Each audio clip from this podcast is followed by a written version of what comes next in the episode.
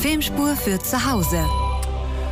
Jetzt natürlich die Frage, Rumacer, wie resistent du zu Trauer bist. Ich persönlich bin ja jemand, du zeigst mir so ein Video von der Katze, die traurig in die Kamera miaut und mir schießen schon Tränen hoch. Also, also bedeutet das ja irgendwie nicht so sonderlich viel, wenn ich beim Film heule.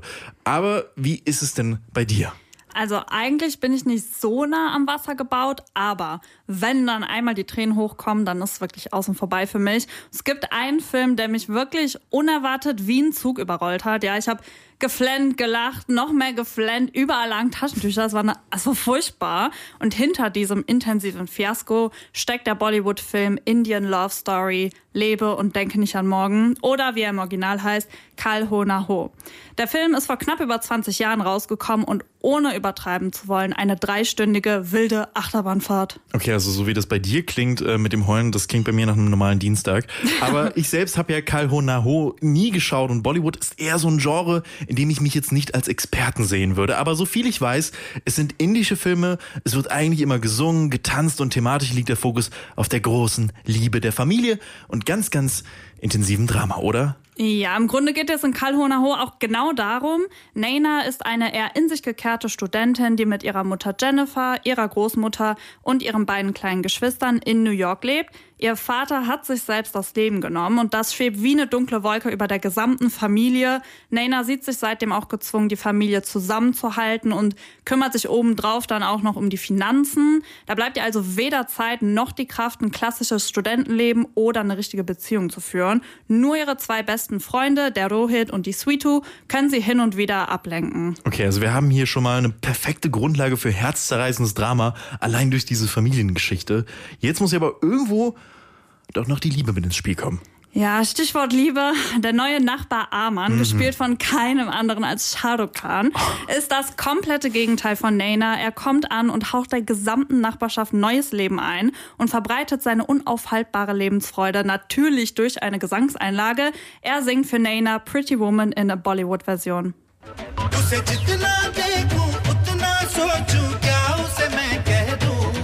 Pretty Woman, hey, Pretty Woman.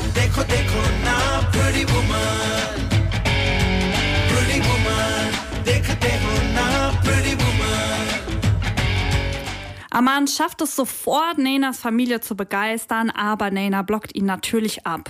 Hi, hi, hello, I'm Aman. Jennifer, right? Jennifer, you are very, very, very beautiful.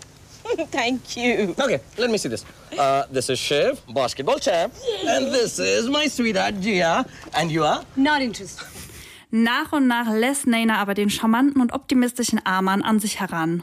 Okay, normalerweise würde ich sagen, dass die beiden sich jetzt verlieben und es gibt ein Happy End, aber irgendwo muss ja noch die immense Trauer mit ins Spiel kommen, die sogar dich zum Wein gebracht hat. Also vermute ich, verläuft die Geschichte nicht ja, ganz so glücklich weiter. Ja, leider hast du recht. Also ja, Naina verliebt sich in Aman, weil er es eben schafft, sie zum Lachen zu bringen und das erste Mal nach Jahren wieder ihr Leben zu genießen.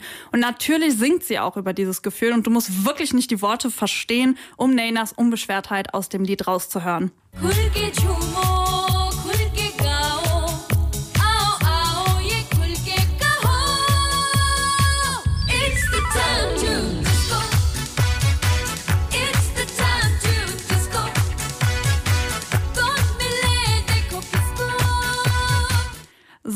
unbeschwert bleibt es aber nicht lange. Nainas bester Freund Rohit verliebt sich nämlich in Naina. Naina liebt wie gesagt Aman und hinter Amans unbeschwerter Fassade versteckt sich ein dunkles Geheimnis.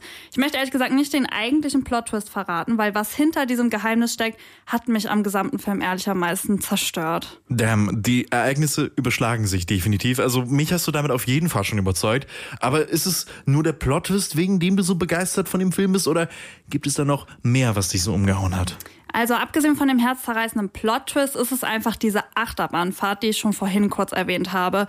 Der Film hat unfassbar viele witzige Nebencharaktere und alle haben auch wirklich Charakter und bringen dich zum Lachen und irgendwie willst du mehr von denen sehen. Durch Songs wie Pretty Woman und It's, It's the Time to Disco bekommst du dann zusätzlich noch dieses absolute Hochgefühl und alles ist toll und das kracht dann auf einmal so gewaltig runter und zieht dich mit runter. Und wenn du denkst, du kannst nicht noch tiefer fallen, dann. Dann, dann fällst ja. du noch tiefer. Ja, Ja. ich verstehe das sehr gut. Wer Lust auf eine intensive Achterbahnfahrt der Gefühle hat, kann sich Kalho Naho auf Netflix anschauen. Wohlgemerkt nur im Originalton mit Untertiteln. Danke dir, Remacer. Ich behalte den Film auf jeden Fall im Hinterkopf für, wenn ich das nächste Mal eine Horror-Session brauche.